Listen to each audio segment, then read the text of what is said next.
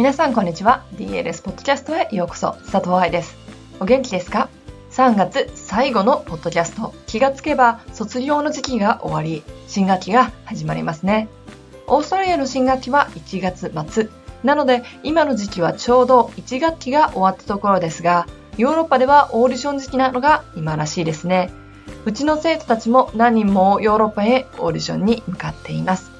たくさんのいい返事をもらって帰ってきているので今後が楽しみです。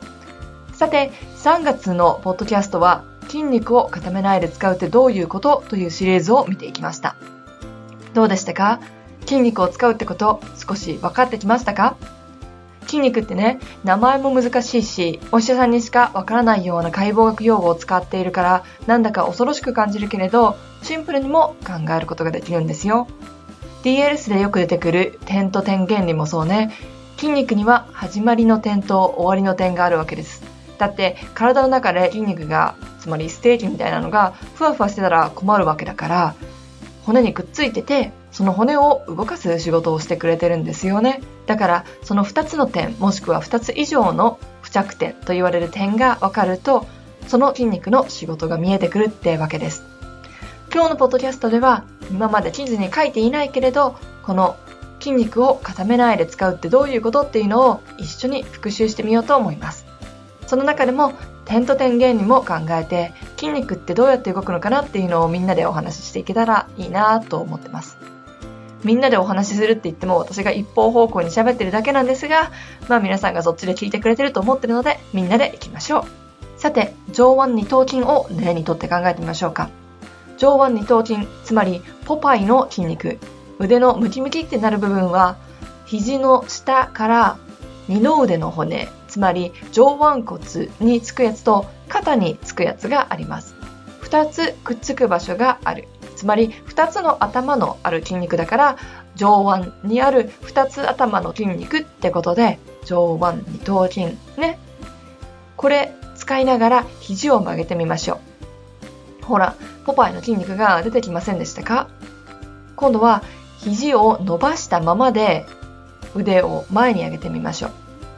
ちょっと感じにくいかもしれないけれど上腕二頭筋の上に手のひらを置きながら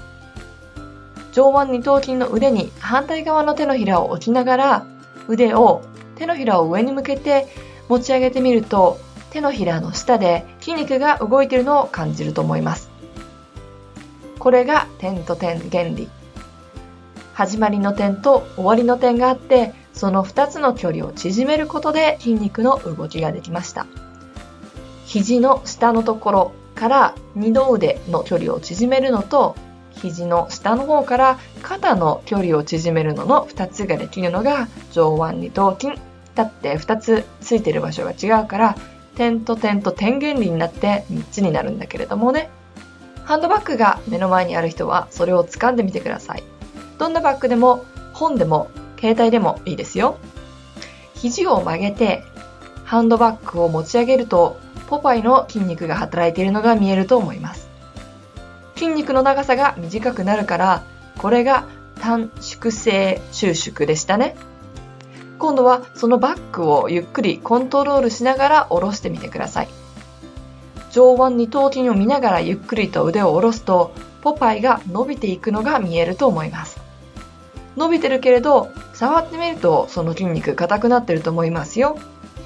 これが伸長性収縮伸びてるけど収縮してるっていう筋肉で分かりづらいけれどマイナスになりながら働いている子たちね今度は肘を90度に曲げたままでハンドバッグをキープしてみてくださいこれでも筋肉が働いているのが見えると思います。だけどサイズは変わってないでしょ？骨も動いてないでしょ？これがアイソメトリックと呼ばれる筋肉の収縮。つまり等尺性収縮になるんです。目で見えるところで試してみたら、今度は1番ポジションで正しく立ってみましょう。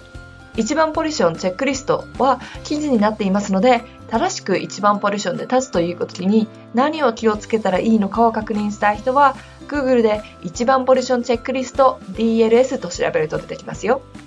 さて、正しいところで立った時、お腹は引き上がってるはずですよね。コアマッスルの一つである腹横筋を感じることができますでしょうかまっすぐに立っている時お腹の筋肉は縮んでも伸びてもいませんね体も1番で立ってる時は動いてませんよね。これがアイソメトリック。つまり等尺性収縮。何かのポジションでバランスを取るとき例えば1番ポジションから左足をクルピエアラセコンドに通してルチレに持ち上げてみましょう。この時動いている場所は同足。つまりジェスチャーレッグなわけです。なので体お腹に変化はないはずですよね。変化ないんですよ。ほらお腹出てませんか？一番ポジションで立っていたウエストを細くしていく感覚。おへそを背骨に持ってくる感覚。腹横筋の筋繊維が縮んで体をサポートしている感覚はルチエにしてもクルピエにしても変わりません。変わっちゃったらどうしましょうか？お腹が弱いことになります。ただね、この時に必要なお腹のトレーニングは、ただ腹筋をたくさん行うことじゃないんですよ。だって、アイソメトリックで止めておくことができないわけだから、止めておく練習をする必要があります。腹筋シリーズで行った下向き腹筋がこの練習になりますね。腹筋シリーズはもうすでにポッドキャストにしてありますから、そちらも聞きながらこの練習はしてください。お腹を常に入れておく感覚、そしてそれをキープできるだけのスタミナ。また、息をしたりなど他のことをしてもなくなっちゃわないコントロール力。これが寝転んだ状態でできなければ、立ちながら、そして踊りながら行うのは大変になっちゃうと思いませんか？こうやってレッスン中の注意と解剖学とエクササイズをつなげるんですよ。レッスン中にお腹を引き上げてと言われたら、それをいつ、どこで、どうして言われたのかを考えなくっちゃ。そしてその中からどんな筋肉をどうやって使うのが苦手なのか考えてみましょうね。そしてそれに合ったエクササイズを探すのです。さて、また1番ポジションに戻ってみましょう。お腹の意識と背骨を伸ばす意識、そして背骨を引き下げておく感覚も使って、ここからカンブレ・デバンを行ってみましょう。溝落ちのあたりから背骨を丸めてきます。首を落とし、背骨を短く丸めるのではなくって、溝落ちの前に大きなシャボン玉があって、その上に体をそっと下ろしていく感じ。肩は前に落ちませんが、背骨が前に動きます。お腹働いてますか？この時の腹筋は、腰椎をキープしながら、だけれど、肋骨を体の前に閉ざしながら体を動かしているはずです。つまり重力に負けて体をベロンって垂らすのではなくって状態をコントロールしながら動いているはずこの時に腹筋を使おうとしてお腹がポコッと飛び出してしまったり腰椎を引き上げようと思ったら上半身がスムーズに動かないなんて問題がある場合腹筋シリーズで挙げた普通腹筋の練習が必要だってことになります。この時に腰椎を落としてしまったり首だけでこの腹筋運動のエクササイズをしてしまったりもしくはおへそを下ろしておく感覚がなくなりお腹の真ん中が突き出てしまったらポワントで立ったカンブレでワンなんて絶対にできませんよね。最後の練習はカンブレでデリエールを行ってみましょう。1番ポジションでしっかりと立ち肩甲骨の上からカンブレをしていきます。この時にお腹が出てしまう。肋骨がバッと開いてしまう。骨盤を前に押し出してしまう。なんていう問題があったら伸長性収縮ができていないことになります。もちろん点と点で考えたら背中の方が曲がっているので脊柱起立筋など背中の点と点が縮まって動いている動きだと思われます。そしてそれも正しいですよ。